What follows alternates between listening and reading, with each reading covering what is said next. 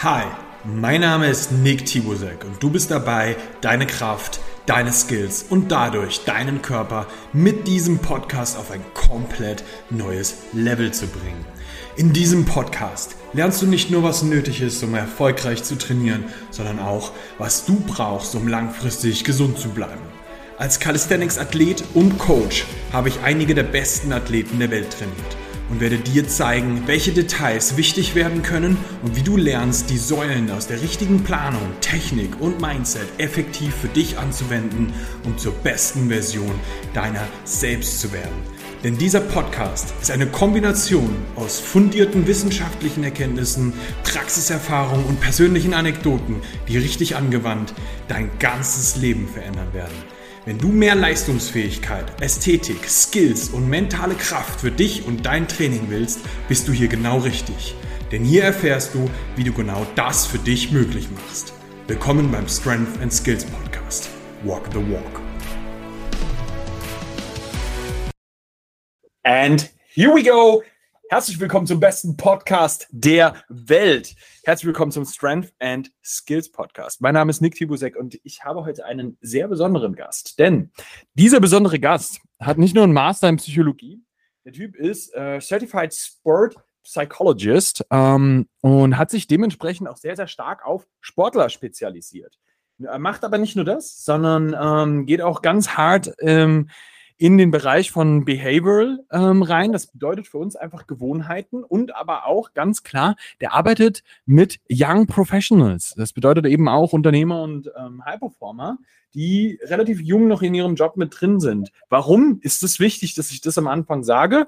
Das ist wichtig, weil das bedeutet, er setzt schon sehr, sehr früh an bei Leuten, die richtigen Prozesse mit reinzubekommen, so dass du so erfolgreich wie möglich in dem Bereich, wo auch immer du gerade ähm, arbeiten möchtest, ähm, drin, drin wirst. Ja? Und ähm, wir werden uns heute über ein paar Thematiken unterhalten, wo es vor allem darum geht, ähm, dass wir ein bisschen darüber sprechen, so diese ganz klassischen Sachen, die oftmals bei äh, Wettkampfathleten passieren, aber eben auch sehr, sehr oft, ich auch beobachte, auch mit eigenen Kunden, ähm, die einfach auch bei normalen Menschen passieren. Und das ist dieses ganz klassische, zum Beispiel die Angst vor schweren Lifts, ne? der typische Leistungsdruck, den dir Sport irgendwann manchmal geben kann, nicht muss, aber kann.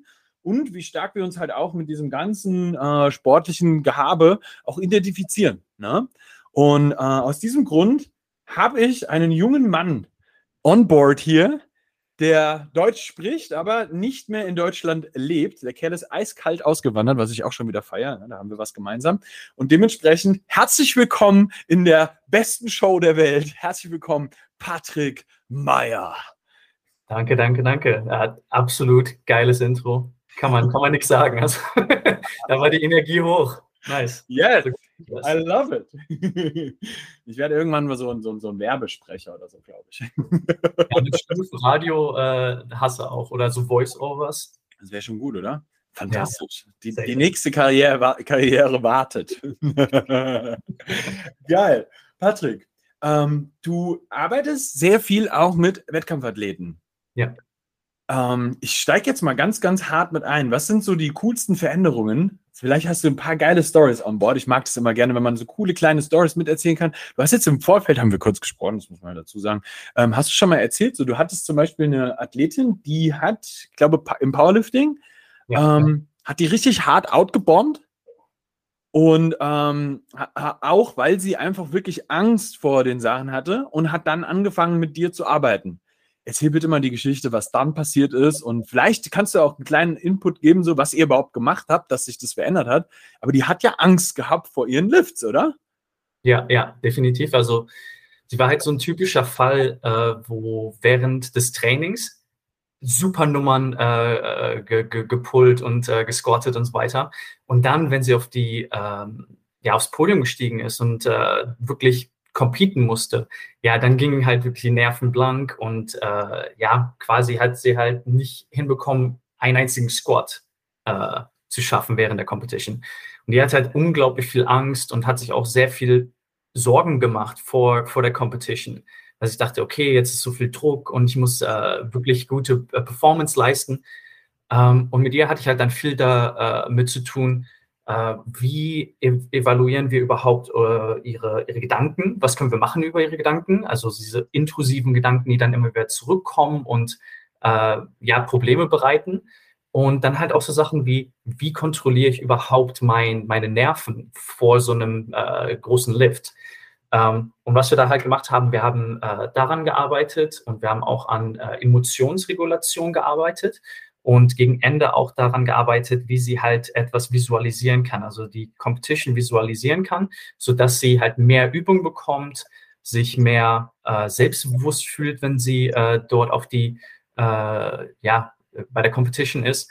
Und am Ende war das dann halt so, okay, ersten Competition, die wir zusammen gemacht haben, ist er dann zu den europäischen Meisterschaften gegangen und hat sofort äh, Gold äh, bei den Squats geholt und hat auch super gut abgeschnitten im Total. Also es war ein kompletter Switch von einer Seite zur anderen Seite. Ähm, und mittlerweile ist sie auch ähm, äh, nationaler Rekordhalter im Deadlift äh, in ihrer Gewichtsklasse und ist dann auch zu den Weltmeisterschaften gegangen, wo sie auch super, super performt hat. Ähm, ich glaube, die größte Änderung für sie war aber äh, das Selbstbewusstsein. Äh, ja. ja, genau zu wissen, so, okay, ich muss nichts leisten, um ein guter Mensch zu sein. Aber wenn ich etwas gut leiste, dann bedeutet das auch, okay, ich kann da stolz drauf sein. Ich glaube, das war halt die größte Transformation, die wir da gemacht haben. Ja, also ich finde es super interessant, weil man ja doch eigentlich sehr, sehr oft auch hört, so, ey, wenn du mehr Sport machst, dann wirst du auch sehr, sehr selbstbewusst und dann wirst du total sicher mit dir und sowas. Und ich, ich, ich höre das zum Beispiel sehr oft, wenn ich im Gespräch mit Menschen bin, Janik, du machst aber auch schon sehr, sehr lange Sport und du bist deswegen bist du auch so selbstbewusst und bla. Und ich sage dann auch immer so, ich war aber auch nicht immer selbstbewusst. Mhm. Das war nicht immer so. Das hat sich mit dem Sport verändert. Aber ich muss auch ganz klar sagen, ich glaube nicht, dass nur Sport machen dafür sorgt, dass du Selbstvertrauen bekommst.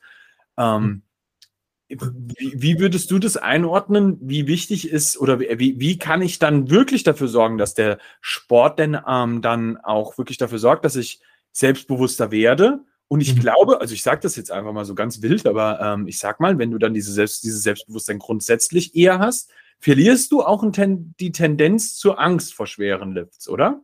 Hm. Ähm, ich glaube halt häufig für, für viele Menschen ist Selbstbewusstsein daran äh, gekettet, wie sie sich halt selber sehen im Vergleich zu anderen Menschen.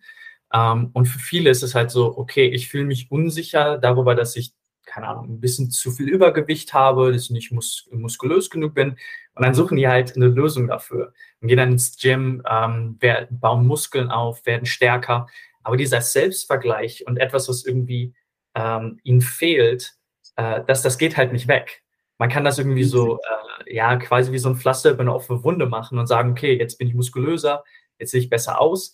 Aber die Unsicherheiten sind halt meistens doch noch da. Äh, das geht halt häufig echt sehr viel tiefer, äh, als man da glauben mag.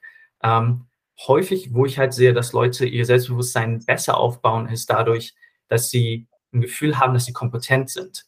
Also es gibt halt äh, bestimmte psychologische ähm, ja, Needs, die wir haben, also äh, Sachen, die wir brauchen. Und eine davon ist Kompetenz. Äh, eine mhm. andere ist Autonomie und eine andere ist, wie sehr wir miteinander verbunden sind. Äh, und das Gym schafft halt teilweise sogar alle drei. Äh, wir sind kompetenter, wir sind mehr autonom, weil wir das Gefühl haben, dass wenn wir was machen, das führt zu einem äh, Outcome, das halt wirklich gut ist. Und wir machen halt Freunde im Gym. Wir lernen Leute kennen, wir sind in einer Community drinne. Ähm, das heißt, alle drei sind so äh, bestätigt, so check, check, check. Und dadurch äh, bauen sich halt viele Leute das Selbstbewusstsein auf. Ähm, was häufig das Problem ist, ist, wenn jemand sein Selbstwertgefühl daran bindet, wie er aussieht oder, oder wie die Person äh, ja, performancemäßig abschneidet, da wird halt groß, häufig das größere Problem. Ähm, und da können halt wirklich auch groß, so High-Level-Athletes, die können halt wirklich auch denken, ja, ich bin nicht gut genug, weil die sich konstant mit den Besten der Besten messen und dann nicht gut abschneiden im Vergleich. Ja. Ähm, glaube, das andere, was du angesprochen hattest, war, dass wenn man selbst selbstbewusst ist, dass man die Angst vor schweren Lifts verliert. Definitiv. Ähm, ich glaube, das Selbstbewusstsein ist ein großes Ding, weil wenn man viel Selbstbewusstsein hat, dann, dann ja, zweifelt man nicht daran, ob man etwas schaffen kann oder was nicht schaffen kann. Ähm, und daher geht man halt nicht so, ja, mit einem Mindset da rein, wo man immer über alles nachdenkt. Oh, wenn ich jetzt diesen Lift bekomme, werde ich mich verletzen, bin ich gut genug? Das alles schwirrt nicht so im Kopf herum und wir können uns wirklich darauf konzentrieren, äh, Performance abzuleisten.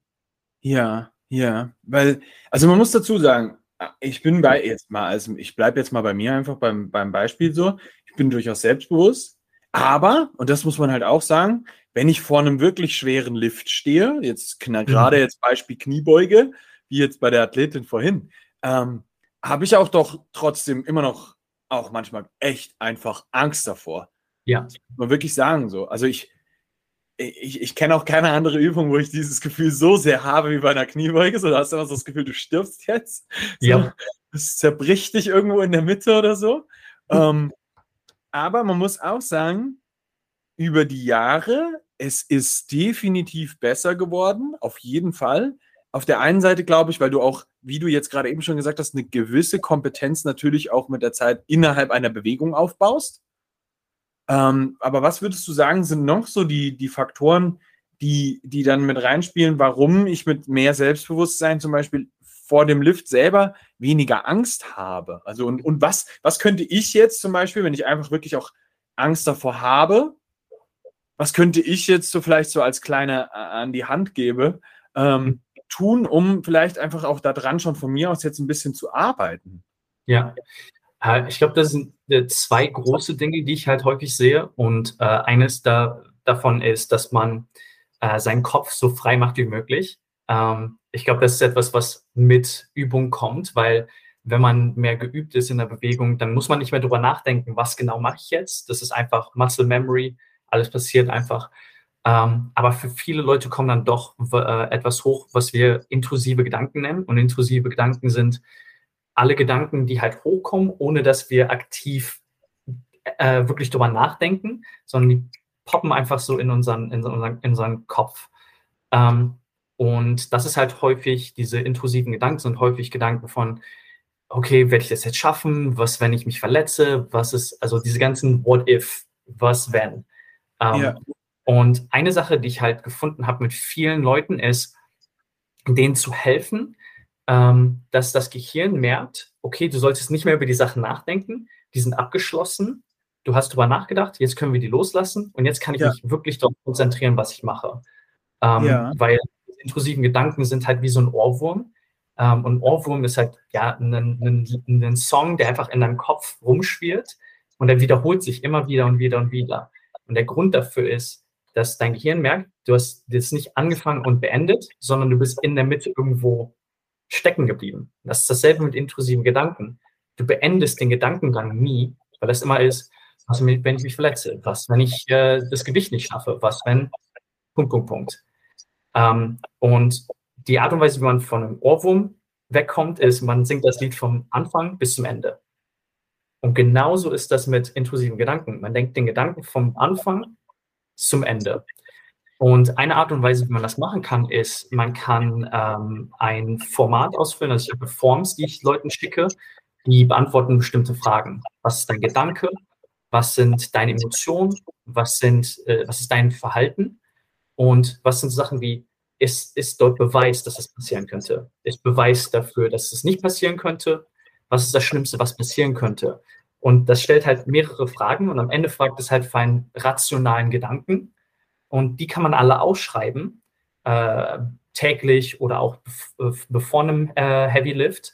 Und dann merkt halt dein Gehirn, ah, okay, ich habe drüber nachgedacht, ich habe das Lied vom Anfang zum Ende gesungen, quasi ich kann loslassen, ich kann die ähm, Gedanken loslassen. Das ist ein großer Faktor, ähm, damit die Gedanken nicht so rumschwirren, weil wir brauchen halt immer noch unsere kognitiven Ressourcen, äh, um eine Bewegung auszuführen.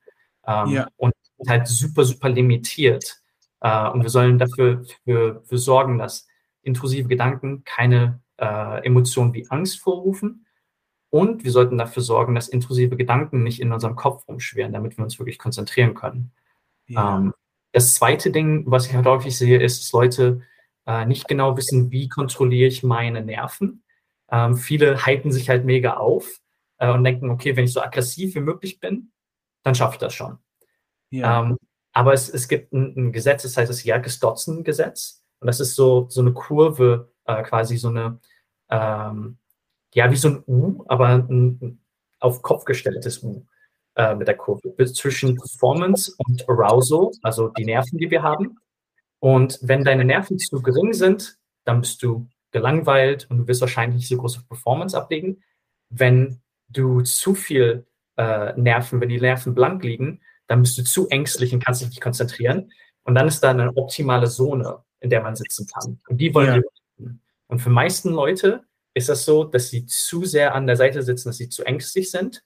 Und wir sollten Wege finden, unserem Körper zu signalisieren, du bist gerade sicher. Ähm, daher ist es okay, äh, ja, quasi für den Lift zu gehen. Das können wir machen mit ähm, Atemübungen wie äh, Box Breathing. Box Breathing ist sehr simpel. Vier Sekunden einatmen, vier Sekunden halten, vier Sekunden ausatmen, vier Sekunden halten und das dann wiederholen, damit dein Körper merkt, ah, okay, du atmest sehr langsam, sehr kontrolliert. Damit kann ich deine Nerven runterfahren und du sitzt mehr in diesem Optimal Zone of Arousal quasi. Ja. Das sind die zwei wichtigsten Faktoren. Okay, das, ich finde es immer super interessant, weil ähm, wenn, wenn, wenn man jetzt so ein bisschen schon diesem Podcast hier folgt oder sagen wir jetzt mal mir auch folgt, äh, kriegt man auch durchaus mit, dass ich doch mich auch relativ viel mit diesem, es ist ein bisschen, ich mag das Wort auch nicht so gerne, aber mit dem gesamten Mindset-Zeug beschäftige. Und ähm, also für den, für den Zuhörer, er fängt gerade schon an, so richtig dick zu grinsen, weil er als, als äh, echter Psychologe ähm, da natürlich auch äh, nochmal viel tiefer in dieser ganzen Materie mit drin ist. Ähm, tatsächlich erwartet man ja oft, wenn es um sowas geht, so komplett crazy, fancy Sachen, die jetzt dafür sorgen, dass ich komplett ähm, äh, eine ganz harte äh, Veränderung in mir selber sofort auf Knopfdruck habe mhm. oder sowas. Und ähm, ich glaube, dass, dass, dass man da vielleicht auch noch mal kurz drüber sprechen könnte, ist, wie lange dauert sowas normalerweise, um bei Leuten eine Veränderung dann ähm, zum Beispiel hervorzurufen, dass die jetzt vielleicht auch mal die Angst vor schweren Lifts ver, äh, verlieren oder auch dieses, also ich, ich, ich sehe das ja nicht nur, das ist ja nicht nur Angst vor schweren Lifts, sondern das ist ja beispielsweise ähm, auch bei Leuten mit irgendwie so einer Angst vor Prüfungen mhm. ähm, oder vor dem Wettkampf im Generellen. So, weil immer da mit im Raum steht so, da muss ich jetzt performen und dann wird versagt. So nach dem Motto. Und ähm, wie, wie, wie, lange dauert es, bis jemand da wirklich eine Veränderung macht im Schnitt? Wobei mhm. ich persönlich muss auch sagen, ich glaube, dass wenn du das für dich selber, keine Ahnung, wenn du jemand bist, der einfach sehr, sehr schnell ist, dann kann, kann das sehr, sehr schnell gehen. Und dann gibt es aber auch Leute, bei denen das sehr, sehr langsam gehen kann. Aber das ist nur meine reine selber persönliche Erfahrung. Deswegen sage ich so, was würdest du sagen, wie lange dauert sowas? Mhm. Ähm, um dem Zuhörer einfach mal so ein bisschen so ein, so ein Bild zu geben, so, ey, du bist jetzt nicht zu langsam oder sonst irgendwie sowas. Ähm, und dann vielleicht auch einfach, ja, äh, das ist erstmal die Frage. Ja, ähm, ja es ist definitiv, äh, ja, vom Individuum zu Individuum ist es halt äh, unterschiedlich. Ähm, ich arbeite häufig mit Leuten mindestens drei bis vier Monate zusammen, aber ich habe auch schon mit Leuten zusammengearbeitet für äh, ja jetzt acht bis zehn Monate und wir werden wahrscheinlich wieder verlängern.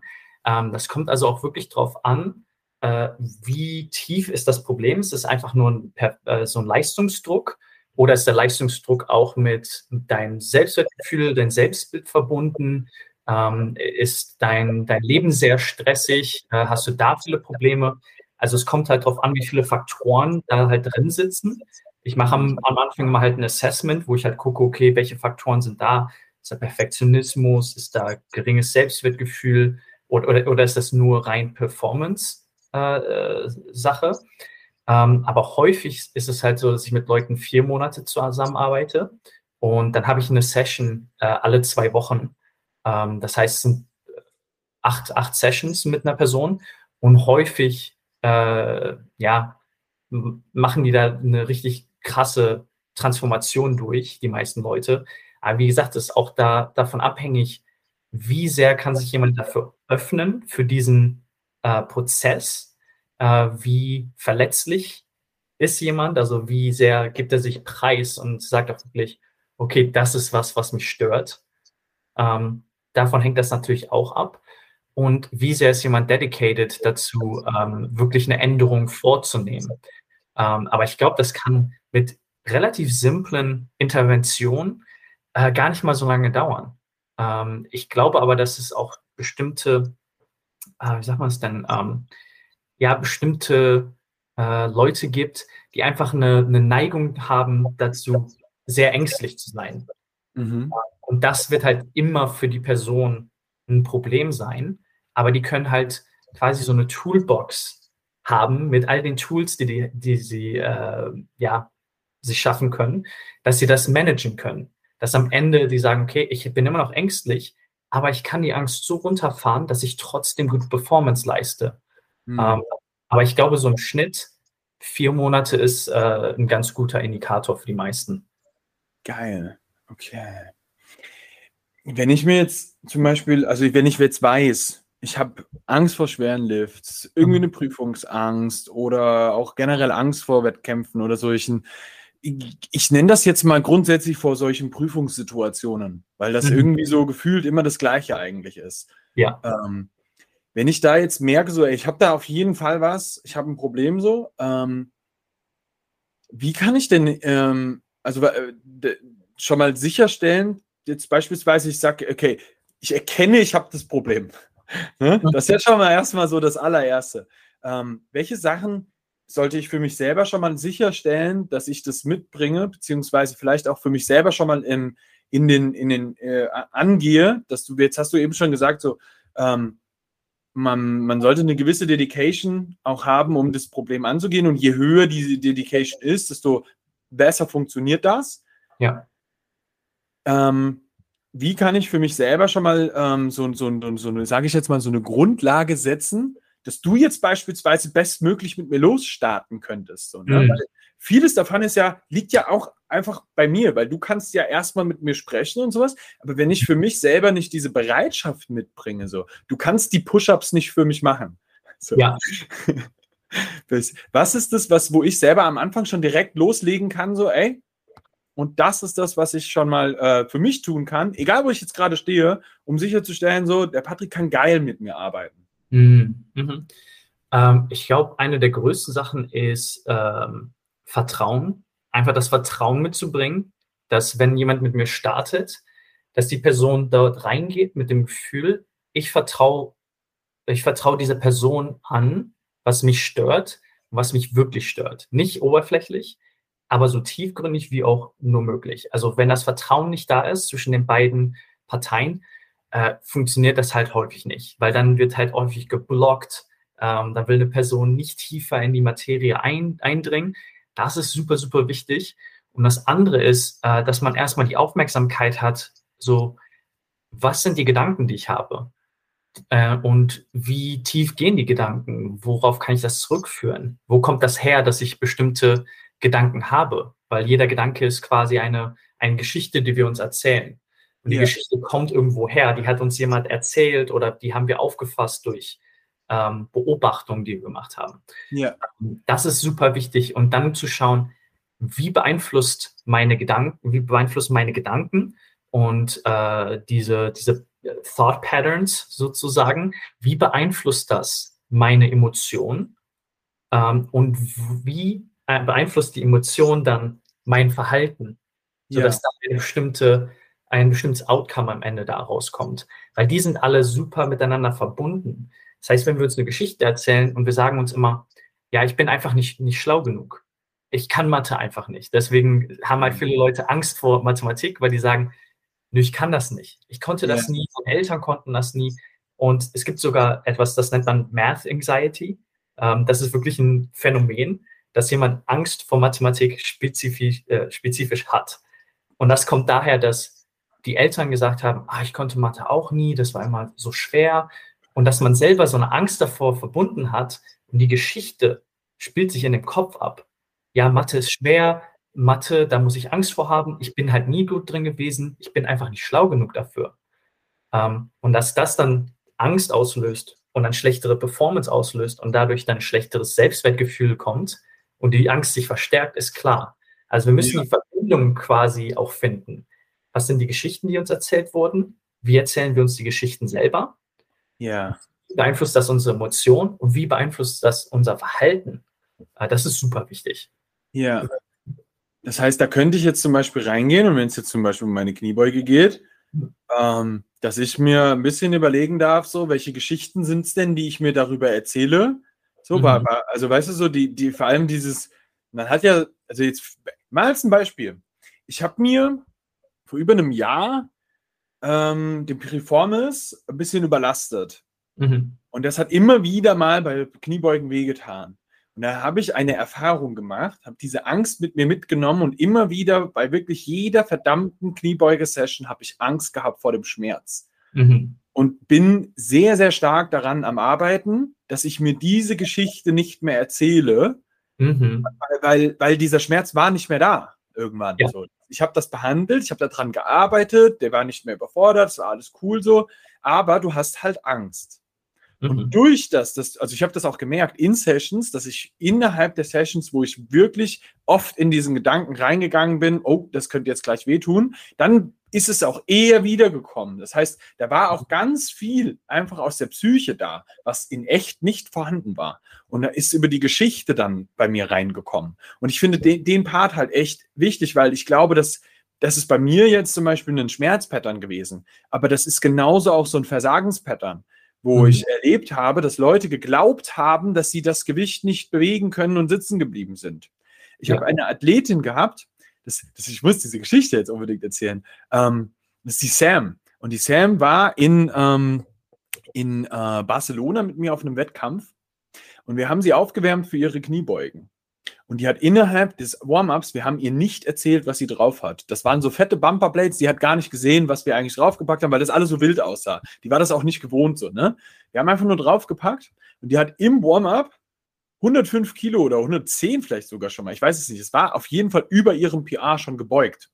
Und es war, es ist hochgegangen, wirklich wie so 60, 70 Kilo, weil sie nicht wusste, dass das jetzt schwer ist. Mhm. Und im Wettkampf, und dann habe ich ihr das später gesagt, so, und dann sind wir in den Wettkampf reingegangen, haben das gleiche Gewicht nochmal bewegt und sie ist kaum darüber hinausgekommen. Und da hast du gesehen, wie krass das in der Psyche verankert ist, dass mhm. dieses Gewicht ist nicht möglich für mich. Ich muss ja. sitzen bleiben. Und da hast du einfach gemerkt, so die Frau hat eine ganz harte Geschichte damit, dass das viel ist. Mhm. Und ich finde genau diesen Aspekt so unglaublich wichtig, dass man sich dessen bewusst wird, welche Geschichten man sich in dem Bereich erzählt. Weil du, du, du verfolgst mich ja auch auf Insta. So, du weißt, dass ich in Wien mhm. jetzt war, ganz lange im Das Gym trainiert habe. Und ja. der Andi, der Besitzer, der sagt immer so, ich möchte, dass hier so ein Environment ist von Menschen, die sich gegenseitig so beflügeln und inspirieren, dass sie merken, so es ist so viel mehr möglich. Und von mhm. anderen Leuten höre ich immer, wenn ich in dieses Gym reinkomme, die Atmosphäre ist so krass, hier sind alle so krass. Das liegt aber daran, dass die Atmosphäre geschaffen wurde, dass Dinge normal werden. Ja, ja. Und nur dadurch, dass die Geschichten dadurch sich verändern, haben Leute andere Leistungen. Und ich glaube, dass, dass der Aspekt, den du jetzt ja schon gesagt hast, so unglaublich wichtig dafür ist, dass wir anfangen zu lernen, wie krass wir uns selber durch solche Denkweisen limitieren in Sachen. Oder uns mhm. auch in Schmerzen zum Beispiel reinbringen, wie ich das auch selbst gemacht habe und dann so hart daran arbeiten musste. Mhm. Ja, das ist, das ist krass. Also ich, ich, äh, ich weiß es von vielen Leuten, die haben das häufig mit Kreuzheben, dass sie das verbinden mit, ja, ich werde ich werd mich verletzen oder irgendwie, ja, mhm. äh, ich werde Schmerz erfahren. Und ich hatte einen, äh, einen Freund äh, und mit dem bin ich immer ins Gym gegangen und er hatte sich einmal verletzt, als er Kreuzheben gemacht hat. Und seitdem hat er halt sich immer in diesem Recovery-Modus äh, befunden, immer Rehab gemacht. Und er hat sich halt nie damit beschäftigt, was, was geht eigentlich hier zwischen, zwischen meinen Ohren, was geht da vor. Ähm, und was dann halt passiert ist, dass die ganze Woche hat er sich gut gefühlt, sein, sein Rücken hat gar nicht wehgetan, nix. Die Nacht vor dem Deadlift-Workout fing auf einmal sein äh, Rücken an, weh zu tun und sich zu verkrampfen. Und er sagt aus, ich weiß auch nicht, warum das jedes Mal passiert, die Nacht vor meinem Kreuzhebel-Workout. Und es ist immer die ganze Zeit genauso passiert. Und sobald er sich aufgewärmt hat, und er hatte halt auch sowas in seinem Kopf drin, ähm, dass halt, ja, wenn ich Kreuzheben mache, dann werde ich Schmerzen haben. Und wenn ich Kreuzheben habe und ich habe Schmerzen, dann werde ich mich verletzen. Und das irgendwie rauszubekommen aus seinem, seinem Kopf, das war super, super schwer.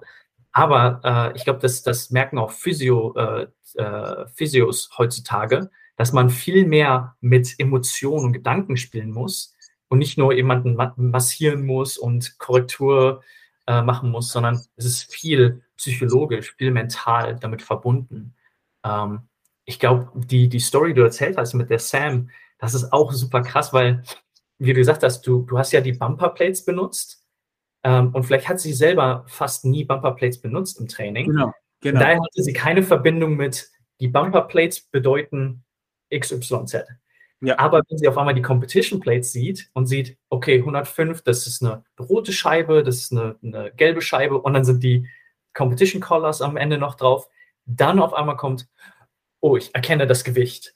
Das bedeutet, das wird schwierig sein. Das bedeutet, ich muss ja. mich anstrengen und dann wird die Angst halt her hervorgerufen. Und das sehe ich halt super, super häufig und nicht nur im Sport. Ähm, vom, vom, vom, vielleicht eine, eine kleine Anekdote von, von mir selber äh, als ich in der Schule war, ich war super schlecht in der Schule. Ähm, bis auf meinen letzten zwei Jahren. Da habe ich richtig reingehauen und richtig gute Noten bekommen. Aber ich war immer schlecht in der Schule. Ich habe keine guten Noten bekommen, ich hatte Probleme mit meinem Verhalten. Und mir haben halt Lehrer und meine Eltern ständig gesagt, äh, ja, du bist einfach nicht schlau genug. Du bist einfach nicht schlau dafür, du, du solltest wahrscheinlich eine Ausbildung machen und gar nicht erst zur Universität gehen, gar nicht erst dein Abitur machen. Mach einfach eine Ausbildung. Und ich hatte das irgendwann geglaubt und ich war halt so in, diesen, in dieser Story drin, in dieser Geschichte drin, ich bin nicht schlau genug dafür. Ähm, bis ich halt irgendwann gemerkt habe, so, hey, vielleicht stimmt das gar nicht. Und dann habe ich angefangen, Bücher zu lesen. Ich habe nie ja. Bücher gelesen als Kind. Auf einmal angefangen, Bücher zu lesen. Ähm, damals das erste Buch war Bildnis des Dorian Gray. Das ist, äh, ich glaube, äh, Mark Twain. Nee, uh, whatever. Äh, hatte ich dann angefangen zu lesen und ich dachte so, okay, das ist ein Buch, was eine schlaue Person lesen würde. Ähm, und als ich gelesen habe, habe ich gemerkt, ah, ich verstehe das. Das heißt, ich bin ja nicht dumm, ich bin schlau. Ähm, und dann habe ich halt den nächsten Schritt gewagt. Okay, mehr Bücher gelesen, habe angefangen, Schach zu spielen und zu lernen, wie man halt alles, äh, die, die Figuren bewegt und wie man Strategie aufbaut. Ich so, okay, aber wenn das eine schlaue Person kann und ich kann das, heißt das, ich bin schlau. Das heißt, ich habe halt immer wieder weiter und weiter und weiter versucht, Beweise zu finden, die gegen meine Geschichte sind weil ich wollte eine alternative Geschichte kreieren, dass ich nicht dumm bin, aber dass ich schlau bin. Und nicht nur, dass ich schlau bin, sondern dass ich mich anstrengen kann und wirklich eine Veränderung erreichen kann. Ja. Und da habe ich diese alternative Geschichte genommen und ich habe ständig versucht, ex zu experimentieren, um zu sehen, hey, ist diese Geschichte vielleicht wahr und ist vielleicht die Geschichte, die mir jemand anders erzählt hat, nicht wahr? Ähm, und ohne zu wissen, das ist etwas, was wir im äh, äh, Cognitive Behavioral Coaching nennen wir das Behavioral Experimentation, also Verhaltensexperimente. Ähm, und genauso macht man das auch mit jemandem, der äh, geringes Selbstwertgefühl hat oder sich Geschichten erzählt haben, die ihm oder, oder ihr entgegenstehen. Wir versuchen eine andere Geschichte zu erzählen und einen Beweis für die neue Geschichte zu finden. Das ist einfach genial. Weil das, das ist also, ähm, ich, ich, ich habe ja noch diesen, diesen anderen Podcast, Man on a Mission, ne, wo wir uns auch über viel über so Mentalthemen unterhalten. Und ähm, da folgen wir auch so einem Konzept, das heißt Be, Do, Have. Mhm. Und das ist genau dieses Ding so. Wer, wer, wer, wer, was, wer bin ich denn? Beziehungsweise, mhm. wer muss ich denn sein? Weißt du, wenn ich, wenn ich ja. ein bestimmtes Outcome haben will, wer, wer muss ich denn sein? welche Aktionen muss ich jetzt dafür tun? Weil du musst ja dich selber dann wieder da drin bestätigen. Genau das, was du gemacht hast, so. Weil du ja. hast ja vorher die Geschichte. Und jetzt, jetzt willst du aber die neue Identität sein mhm. und musst jetzt Dinge dafür tun, um dir selber die Beweise zu geben. Weil nur weil du dir die Geschichte erzählst, wird es nicht passieren so. Du musst dir jetzt selber vielleicht in dein Unterbewusstsein so einhämmern, so wie, wie die Wahrheit eigentlich ist um ja. dann am Ende das Outcome zu haben, das du eigentlich haben willst. Und ähm, das, das ist genau dieses System. Deswegen finde ich es so geil, dass du, dass du das jetzt gerade ansprichst, weil ich glaube auch, dass wir uns selber, wenn wir jetzt kurz zu diesen ähm, Angst vor schweren Lüften oder sowas zurückkommen, wir haben ja gewisse Geschichten über den Scheiß. Und ja. da müssen wir uns einfach nur selber Beweise finden und die für uns auch mal wirklich sehen und akzeptieren, dass wir es können. So, und das fängt mit sowas an wie, ich habe im Training gute Trainingsleistung, ich bin so stark. Und das auch mal zu akzeptieren und wie du vorhin auch gesagt hast, die Gedanken, die dann kommen, diese, diese Zweifel oder sonst irgendwie sowas, dass die, die dürfen auch durch. Aber weißt du, das ist wie so ein Zug, der durchfahren darf. Ja, ja. Das ist, das finde ich, ist so ein recht interessanter Aspekt, den ich persönlich immer noch lerne, ähm, gerade mhm. durch Meditation oder sowas, wo du dann einfach so da sitzt und dann, da kommen ja erstmal super viele Gedanken. Ja. Und dann einfach erstmal okay damit zu sein, ja, ich habe einen Gedanken und der darf jetzt aber auch, also da darf jetzt auch gleich der nächste kommen und ich halte mhm. mich nicht daran fest. Ja, ja, genau. Also Meditation ist halt ja riesig, was das angeht. Also sich erstmal im Klaren zu sein, was für Gedanken wir haben ähm, und die dann ja nicht zu beurteilen, zu sagen, ja, das ist ein schlechter Gedanke oder das ist ein guter Gedanke. Und das ist auch etwas, was konstant in, in meinem Coaching kommt, das zurück. Ich äh, bewerte Gedanken und Emotionen nie im Sinne von positiv oder negativ oder gut oder schlecht, sondern es ist immer, ist es ein hilfreicher Gedanke oder ein nicht hilfreicher Gedanke? Ja. Ist das eine angenehme Emotion, die du fühlst oder unangenehme äh, Emotion, die du mhm. fühlst? Und hier wieder, die Geschichte, die wir erzählen, kommt auch darauf zurück, was für Worte wir benutzen. Wenn ich sage, das ist eine negative Emotion, verbindest du sofort, dass es schlecht ist. Und damit verbindest du sofort, ich sollte das nicht fühlen. Aber wenn ich sage, das ist eine unangenehme Emotion, dann merkst du, ah, es ist unangenehm für mich zu fühlen, aber da ist keine Konnotation dabei, dass du sagst, ah. ich sollte das nicht fühlen. Ja, äh, ja. solche kleinen Nuancen sogar, was für Worte wir benutzen und wie wir das ausdrücken, ist auch super, super ähm, damit verbunden, was für eine Person wir werden. Ähm, ich finde es super interessant, was du gesagt hast mit dem ähm, Be, Do, Have. Ja. Äh, genau diesen, das häufig, man hat so eine, so eine Intu Intuition, was man am besten machen sollte, um jemandem zu helfen, um sich zu verändern, Transformation zu kreieren. Und dann auf einmal Wissenschaft kommt und sagt, hey, das ist wissenschaftlich belegt. Und tatsächlich denkst du so, ah, cool. Ich, ich bin intuitiv, ich hatte eigentlich recht damit. Äh, auch, dass man intuitiv einfach weiß, was brauche ich momentan. Äh, das finde ich halt so cool. Ähm, und den anderen Aspekt, den du angesprochen hast, den ich auch interessant finde, ist dieses, was du gesagt hast, dass wer bin ich denn gerade in diesem Moment? Also was ist mein äh, aktuelles Self Selbstbild? Ähm, wie, wer bin ich in diesem Moment? Und wer möchte ich, wer möchte ich werden? Und für viele Leute, wenn dort ein großer Unterschied zwischen den beiden ist, eine große Lücke zwischen sitzt, dann ist es halt äh, nicht kongruent. Also das, das, da ist zu große Lücke zwischen den beiden. Und dann fühlen sich Leute unangenehm, die fühlen sich so, als wären sie nicht gut genug, weil die immer damit ver verbinden, wer bin ich jetzt, wo will ich hin? Ähm, und häufig nehmen die aber nicht die Schritte, diese Lücke zu schließen, weil es einfach zu große Dis Distanz ist.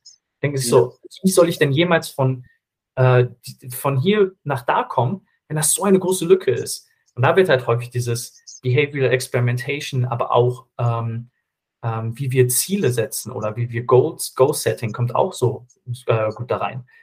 Wie würde eine Person handeln, die so ist, wie, so, wie du werden möchtest? Ja. Also denk dir in deinen Kopf, okay, wenn ich jetzt denke, zum Beispiel, ähm, hey, dein Business läuft super gut und ich möchte mein Business auch äh, so aufbauen, ich möchte das vergrößern oder ich möchte meinen Podcast so aufbauen, ähm, dann sollte ich mir denken, okay, was würde Nick, äh, was würde Jan Nick in diesem Moment machen? Ja. Wie würde er handeln? Und wie könnte ich jeden Tag ein wenig so handeln, dass ich mehr wie diese Person werde? Ähm, und das, das machen halt viele nicht. Und weil sie das nicht machen, wird halt ihr Selbstbewusstsein immer kleiner und immer kleiner, weil sie sich immer ver vergleichen mit, wer könnte ich sein und wer bin ich jetzt? Aber ich glaube nicht, dass ich irgendwas machen kann, um es zu ändern. Die sitzen in diesem Fixed Mindset quasi drinne. Ja, voll. Also ich, ich, ich bin in einem relativ christlichen Umfeld aufgewachsen und da gab es immer diese Armbänder, wo dann so drauf stand, what would Jesus do? Mhm, mhm. Und das ist genau dieses, dieses, diese Thematik so, weil ähm, damit ja eigentlich der Pfarrer, der die dann ausgeteilt hat, eigentlich immer mal äh, mit reingeben wollte, dass du auf dein Armband guckst und dann die bessere Entscheidung für irgendwelche Situationen in deinem Leben triffst. So, weißt du, wie du mhm. mit anderen Menschen umgehst oder sonst irgendwie sowas. Und es ist aber genau das, wo du, wenn du jetzt gerade auch von, die, von dem ganzen psychologischen Aspekten reinschaust, so, haben die ja genau das von der Kirche aus gemacht, was eigentlich der smarte Weg ist, damit ja. Leute die besseren Entscheidungen treffen, weil du genau das machst. Es ist ein Ticken von diesem, ähm, ja, ich imitiere etwas, mhm. aber an, an, an vielen Stellen ähm, kann man ja da auch einfach erstmal sich anschauen, so, die Person, die ich sein will, die den Lift nicht failt, die weniger Leistungsdruck hat oder sonst irgendwie sowas, ne? So, das, das kannst du ja auf den ganzen, die ganze Bandbreite eigentlich anwenden. Ja. Da kannst du ja hingehen und dir erstmal überlegen, was würde denn die Person tun, die ich gerne sein würde. Und mhm. da, da, muss man jetzt mit reinschauen, so, wenn du dir jetzt überlegt hast, so, ich wäre, keine Ahnung, ich wäre gerne Warren Buffett. der, der Aktienhändler überhaupt so. Ne? Das ist ja auch für ganz viele Leute so ein, so ein, so ein Rich-Beispiel. So, so wäre ich gerne. Oder Elon Musk oder sowas. Oder wenn wir in den Sport reingehen. Ich wäre gerne Michael Jordan. So. Ähm, dann musst du dir mal überlegen, so, wo ist der Standpunkt, wo ich jetzt gerade bin und wie, welche Schritte müsste ich denn überhaupt gehen, um dahin zu kommen? Und dann, dann, welche Schritte wären denn die, die diese Person jetzt gehen würde, so, ne, die, die ja. ich da sein möchte? Weil wir müssen am Ende immer mit im Kopf haben, so, ich werde halt nicht Michael Jordan. So. Ja. ja. Das, ist, das bin nicht ich, aber ich bin vielleicht meine Version, die dem so nahe kommt, wie nur irgendwie möglich, weil ich diese Person so inspirierend finde. Ähm, mhm. aber diese, diese Schritte dann zu gehen, zu sagen, hey, welche, welche Schritte muss ich jetzt tun, ist, glaube ich, der, der wirklich e-, essentiellste Punkt, den du bis jetzt genannt ja. hast. Ähm, zu sagen, so, ey, Jungs, die einfachste Version, um dorthin zu kommen, wo du hin willst, und das angewandt auf so ziemlich alles im Leben, ist erstmal zu checken, was würde denn die Person tun, die das hat, was ich haben will. Mhm. Und ob das jetzt ein gefällter Lift ist oder schon die Goldmedaille bei Olympia. So. Ist erstmal, fängt es immer bei dem Schritt an. So, was würde denn die, die, nächste die Person als nächsten Schritt tun? Wobei ich da ja. wirklich sagen muss, ich finde das manchmal ganz schön schwer. Ja, ja, oh, definitiv. Das ist manchmal ganz schön ekelhaft, dahin zu gehen und sich wirklich zu überlegen, so, was würde die Person denn wirklich tun? Weil du weißt es ja eigentlich nicht. Mhm. Das war für mich immer ein Mindfuck. Immer so, Ey, aber ich weiß ja gar nicht, was die Person jetzt machen würde. Wie gehst du damit um? Hm. Äh, ich ich glaube häufig, wenn wir darüber nachdenken, was würde die Person jetzt tun, wir denken darüber nach, was für, was für Verhalten würde die Person an den Tag legen. Also was genau würde sie machen. Aber ich glaube häufig, wenn wir uns fragen, was würde die Person tun, wir fragen uns auch, ähm, wie tickt so eine Person? Also was ist deren, deren äh, Überzeugung, deren Werte, Selbstwertgefühl, Charakteristiken und so weiter. Ähm, und das ist halt häufig, wo wir uns im Weg stehen, weil eigentlich wissen wir ja, was wir machen sollen. Wenn jemand einen Job hat, zum Beispiel, den er absolut hasst, die Person weiß, dass, der, dass die Person den Job aufgeben sollte und sich selbstständig machen sollte, anderen Job finden sollte. Aber die Frage ist nicht, was mache ich, sondern auch, was ist überhaupt mein, mein Charakter, wer bin ich, ähm, was für Werte habe ich was für Werte können mich dazu führen, bestimmte Entscheidungen zu treffen. Ähm, und solche Sachen sind halt sehr viel wichtiger, auch zu, zu sehen, nicht nur sein Selbstwertgefühl aufzubauen durch Kompetenz, weil man etwas getan hat und dann dadurch einen guten Aus Outcome hatte, sondern auch zu gucken, okay, wie tief geht das eigentlich? Weil es gibt Menschen, die wissen ganz genau, was sie tun sollten, aber die denken halt immer, ja, ich bin aber nicht gut genug, ich bin nicht schlau genug, nicht schön genug, nicht das, dies, das und jenes genug. Aber dann, wenn du sie fragst, ja, wer bist du denn? Was sind deine Werte? Was sind deine Charakteristiken? Was sind, was willst du überhaupt? Dann kommt so, sofort die, die, die Antwort, äh, keine Ahnung. Yeah. Und das ist häufig das Krasseste, wenn ich dort sitze. Ich mache häufig diese äh, Identitätscharts mit Leuten, wo ich hinschreibe, okay, hier ist äh, Post-it-Note in der Mitte, das ist dein Name. Ähm, hier sind die Rollen, die du äh, annimmst. Du bist ein Athlet, du bist ein Unternehmer, du bist ein Freund, du bist ein whatever. Und dann frage ich, was sind deine Charakteristiken? Was ist gut an dir? Äh, und die Leute haben damit so viel Schwierigkeiten, weil die erstmal gar nicht wissen, die, die, die vergessen den ersten Schritt. Wie? Also wer bin ich überhaupt?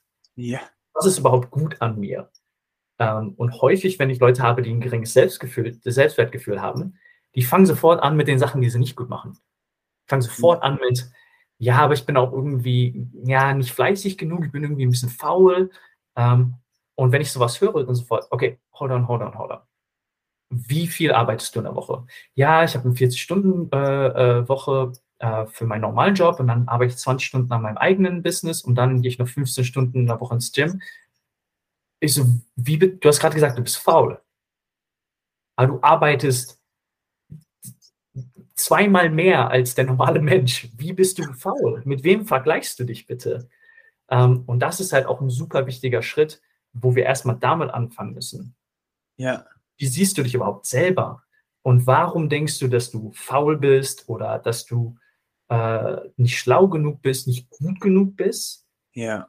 Wo, wo kommt das her? Und wenn wir das fixen, dann ist eigentlich ähm, der Schritt vom Du sehr viel einfacher. Weil dann hast du deine Charakteristiken straight, du hast deine äh, Werte straight, weißt ganz genau, warum du bestimmte Sachen machst. Hm. Und du machst aus der Überzeugung, dass du gut genug bist, das zu machen überhaupt. Das heißt, die große Kunst, die, die du vor allem dann auch beherrscht, ist, den Leuten auch mal die richtigen Fragen zu stellen und auch nicht locker zu lassen, weil ich muss das ganz ehrlich sagen, ich habe einiges auch an Coachings in dem Bereich ja schon selber in Anspruch genommen. Mhm. Und die große Kunst, die mich immer beschäftigt hat, war jedes Mal, wie kann das sein, dass die Person, die mir da gegenüber sitzt, so geil ekelhafte Fragen mir stellt, dass ich das wirklich mal mache? Weil, to be honest, wir wissen, dass dieses, ich höre diesen Podcast und weiß jetzt, dass ich das machen sollte, aber ich setze es nicht um, weil ich die Person nicht direkt vor mir habe und ich diese Fragen wirklich beantworten muss. Ja. Und das brauche ich manchmal. Und mhm. ich glaube, dass du da an der Stelle einfach auch eine unfassbar wichtige Funktion mit reinnimmst. Gerade einfach diese, diese, diese Psychiaterfunktion zu haben, ey, ich stelle dir diese Fragen und ich stelle die dir nicht, weil du die mir beantworten musst, sondern weil du die Fragen vor allem erstmal dir beantworten musst. Ja, Ah, das du sprichst mir nur aus. Mhm, ja, ja. Besser hätte ich es nicht äh, zusammenfassen können. Das ist wirklich, genau, ich stelle die Fragen nicht, weil sie angenehm sind oder weil ich sie wissen möchte, sondern weil die andere Person das beantworten muss für sich selber. Und da kommt halt häufig die, die quasi die Magie ins Spiel. Also ich habe häufiger Nachrichten bekommen von meinen Klienten, die gesagt haben so, wow, what kind of magic is this? Die haben dann sofort gefragt, so, was, was für eine Magie machst du, was für ein Wizard bist du überhaupt? Du bist ein Magier, bist du. Ja. Ähm, und ich habe immer gesagt, so, es ist keine Magie, das ist, das ist ich mache keine Zaubertricks, aber es ist einfach so effektiv, wenn du jemanden vor dir sitzen hast, der keine Agenda hat. Die einzige Agenda ist, ich will dir helfen. Und ich werde dich auf den richtigen Weg bringen, dir selber zu helfen. Ja. Und häufig, da kommt halt wirklich der, wirkliche Value ins Spiel. Ähm, weil Sogar Therapeuten haben Therapeuten. Wenn es nur um das Wissen gehen würde, dann könnten die sich ja selber therapieren. Aber das ist nicht möglich. Ähm, das heißt, du brauchst jemanden, der dir wirklich die Frage stellt, vor der du super Angst hast, sie dir selber zu beantworten, die du dir selber nie stellen würdest. Niemand wird dich darauf hinweisen, was du überhaupt sagst. Weil, wie gesagt, ja. also es gibt da Leute, die sagen, ja, ich bin nicht gut genug. Ich bin nicht, ich bin nicht schön genug. Und dann sitzt du und fragst so, Warum? Und, und, und was passiert, wenn du nicht gut genug bist? Was dann? Ja, dann, dann glaube ich, dass Leute mich nicht mehr mögen. Und was dann? Mich alleine. Und was dann?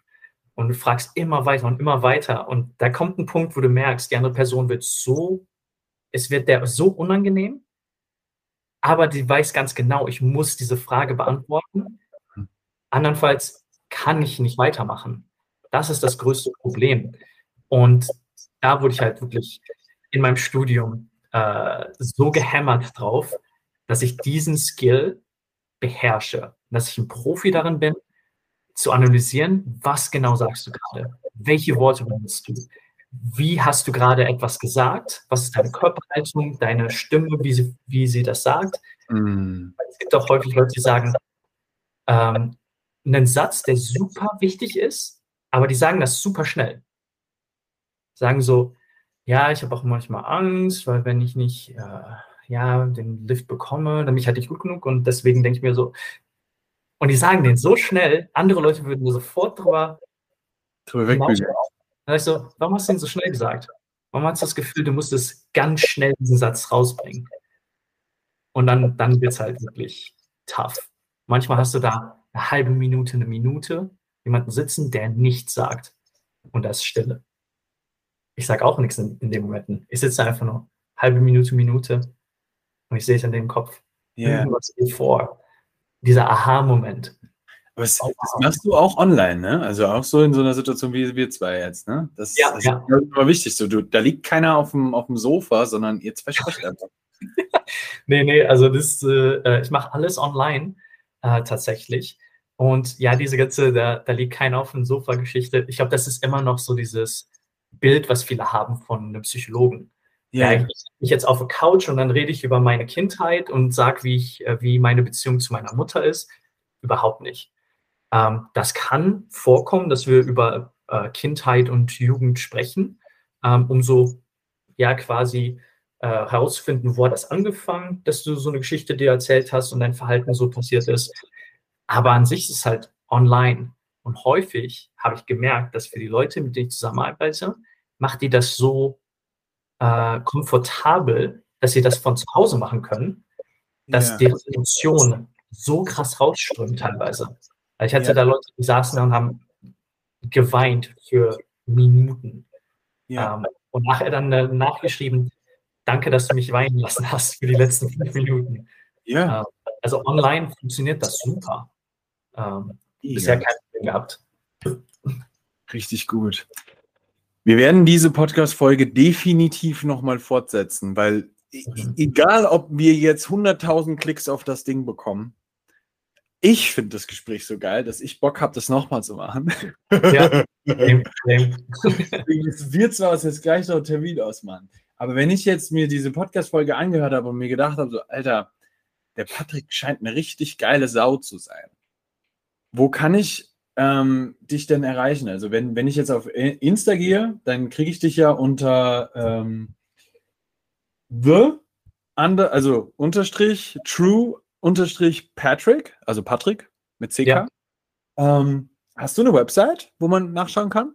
Ja, ich habe eine Website, ist äh, projectikigai.net. Ähm, Mensch aussprechen, oder? das ist halt wie Projekt, aber dann halt nur mit 10 wie halt äh, Englischen. Und Ikigai ist äh, I-K-I-G-A-I. Ikigai ist ein äh, Prinzip aus Japan. Und Ah. Im Japanischen haben die ein Prinzip, wo äh, die schauen, wie kann man integrieren, äh, was kann ich gut, äh, was braucht die Welt, was ist meine Passion und kann ich damit Geld machen. Also das Ja. integriert also verschiedene ähm, ähm, Prinzipien und ich bin halt derjenige, der, der dafür helf, hilft, dass du eine Sache gut machst.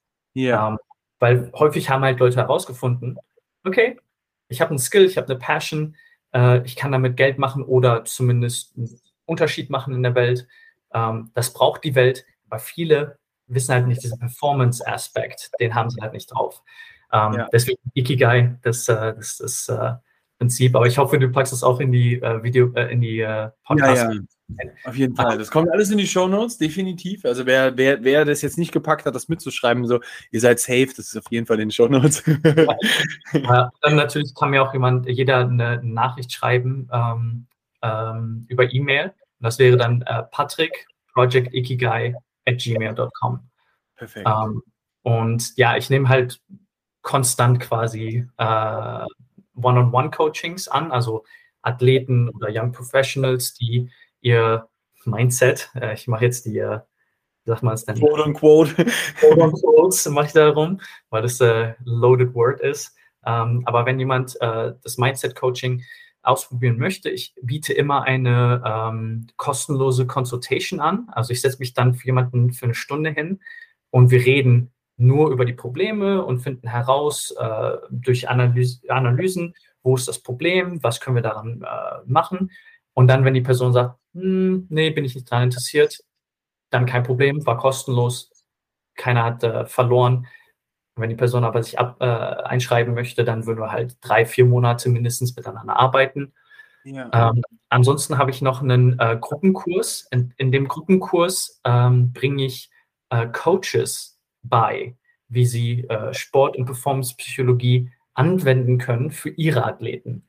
Ja. Ähm, also häufig habe ich dann halt Coaches dabei, die äh, Kraft-Dreikämpfer ähm, äh, coachen oder äh, Weightlifter oder whatever.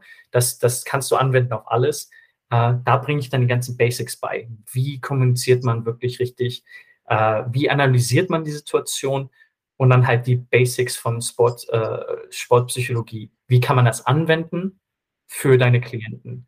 Also das sind die zwei äh, Sachen, die ich anbiete. Und ich äh, starte einen neuen Kurs im September ähm, für den Gruppenkurs. Also wenn jemand interessiert ist, definitiv äh, schreibt mir eine Nachricht. Ich habe noch äh, ein paar Plätze frei. Ähm, ja, das ist äh, das, was ich mache. Mega gut. Ich freue mich mega drauf. Und äh, ich danke dir schon mal, dass du, dass du hier warst. Vielen, vielen, vielen Dank. Mega gut. Check den Kerl aus. Folgt ihm auf Instagram, da kommt einiges an coolem Content meistens. Und ähm, ansonsten hören wir uns in der nächsten Episode vom besten Podcast der Welt. so selbstbewusst, wie du das sagst, beim besten Podcast der Welt. ich habe das irgendwann mal integriert und habe das total abgefeiert. Und mittlerweile weiß ich, dass Leute so ein bisschen sogar Witze drüber machen, aber ich finde es so witzig, ey. Ja, ja. Das, das, das, erinnert mich immer an uh, so kleine Side Note. Kennst du uh, No Jumper? Das ist ein uh, Rap-Podcast aus, aus dem Amiland. Ja, und der auch immer mit, mit seinem Podcast an, der sagt immer, uh, Welcome to No Jumper, it's the coolest podcast in the world. Und das erinnert mich halt so voll daran. Das ist so quasi. ähm, dafür muss man einfach die Eier haben, ne? Also. Ja. Da gibt es immer mein Lieblingsvideo von Oliver Kahn. Das schicke ich immer Kunden, wenn's, äh, wenn es irgendwann mal so ein Problem gibt. Und da sagt er in einem Interview: äh, Eier, wir brauchen Eier. Klassiker. Das ist das Beste. Geil. So, für alle, die zugehört haben, vielen Dank, dass ihr uns eure Zeit geschenkt habt und eure Aufmerksamkeit. Ähm, wenn ihr die Podcast-Folge richtig geil fandet, es wäre mega geil, wenn ihr sie teilen würdet. Ähm, uns natürlich immer gerne markieren. Ähm, und ihr könnt uns super gerne auch ein Feedback dazu schicken. Ähm, ob, ob, das jetzt via Mail ist an äh, Office at Strength and Skills oder ob du jetzt dem Patrick gerne nochmal eine Nachricht schickst an seine E-Mail oder uns das auf Instagram zukommen lässt. Wir freuen uns megamäßig. Ähm, ich würde mich persönlich auch mega freuen, ähm, wenn du jetzt vielleicht auch nochmal eine Bewertung auf Spotify oder wherever you, du das hier hörst, iTunes oder sowas, da lässt. Einfach schöne, wundervolle fünf Sterne für den besten Podcast der Welt. Vielen, vielen Dank dafür. Und dann hören wir uns bei der nächsten Episode. Bis dahin und guten Pump.